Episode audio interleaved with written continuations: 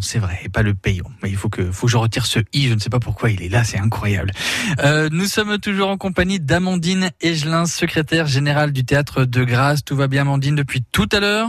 Très bien, très bien, je vous écoute. On parle de la programmation, bien sûr, au théâtre de Grasse. On parlait d'Hamlet tout à l'heure. On passe à un autre style. C'est l'humoriste Panayotis Pasco qui sort tout droit de l'émission Quotidien. Oui, alors euh, on a une jolie programmation cette année humour au Théâtre de Grâce. Donc effectivement, Panayotis, ce sera mardi et mercredi prochain à 20h, donc au théâtre. Hein, euh. Et donc c'est un très chouette euh, one-man show, très sensible, très mignon, où il parle de lui, de sa famille. il pose la question aussi de, la masculinité. Puis dans l'émission de Yann Barthès, il peut paraître presque arrogant, mais en fait mhm. non, c'est un garçon extrêmement sensible. donc voilà, donc à découvrir Panayotis. Eh bien, si vous voulez, on a même un extrait de son ah. spectacle presque. Vous voulez l'entendre? Ah bah oui, avec plaisir.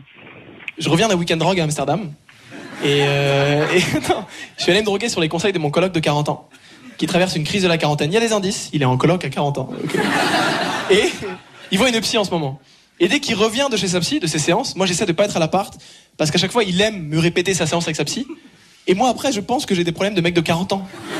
tu sais, la dernière fois, je suis allé me coucher en me disant jamais j'aurais dû faire trois gamins à deux femmes différentes. Euh. Et puis, Gainsbourg, ça c'était un vrai artiste, il n'y avait pas d'autotune, ok Puis un jour j'étais à l'appart, il est rentré de sa séance, il m'a foncé dessus et il m'a dit faut que tu vives, ok Moi j'étais en mode bah c'était le plan, euh, juste avant que tu m'attrapes. Il m'a dit faut que tu apprennes à tester tes limites, ok? Parce que moi je suis pas stable. Parce qu'à ton âge j'ai pas testé les miennes, mais la psy elle a dit tu peux devenir stable si tu testes tes limites et c'est ce qu'on va faire. Parce qu'on va aller se droguer. J'ai dit je peux voir les diplômes de ta psy euh? Panayotis, donc, avec son spectacle Presque, ce sera mardi 26 et mercredi 27 euh, octobre. Est-ce qu'on est dans le même esprit avec Vincent Dedienne juste après? Euh, oui, alors c'est donc Vincent de en fait c'est quelqu'un qui avait eu un Molière déjà pour le premier seul en scène qu'il avait fait il y a quelques années euh, et donc là c'est son deuxième seul en scène donc dans le premier il parlait beaucoup de lui en fait il, comme il le dit lui-même faisait beaucoup le tour de son propre nombril et là en fait il croque des personnages enfin de d'autres que lui en tout cas euh, voilà donc c'est très croustillant Vincent de et puis c'est très bien joué surtout parce que c'est aussi un grand acteur de théâtre mhm. et aussi de cinéma hein, que, voilà mais en tout cas voilà ça s'appelle Un soir de gala et c'est tout récent là. En fait, euh, le spectacle passera à Paris en décembre et en janvier, je crois. Oui, il se rôde un peu là. Hein, Ouais, c'est ça. On est, on est hein. parmi les premiers à le recevoir, donc euh, voilà, je pense que ça va être euh, très bien. Donc, faut aller découvrir son deuxième one match show samedi 6 novembre à 20h et dimanche 7 à 17h. Et puis tiens, cadeau, le petit dernier, c'est Rimbaud en feu avec Jean-Pierre Daroussin. Oui, alors là, on est très très heureux de recevoir quand même un acteur euh, aussi fantastique, hein, voilà, qui va être seul en scène. Euh, et donc là, il incarne. Donc c'est une pièce qui est écrite par quelqu'un qui s'appelle Jean-Michel Dian. Euh, et donc il incarne Rimbaud au moment où Rimbaud est euh, interné en asie psychiatrique à Charleville-Mézières.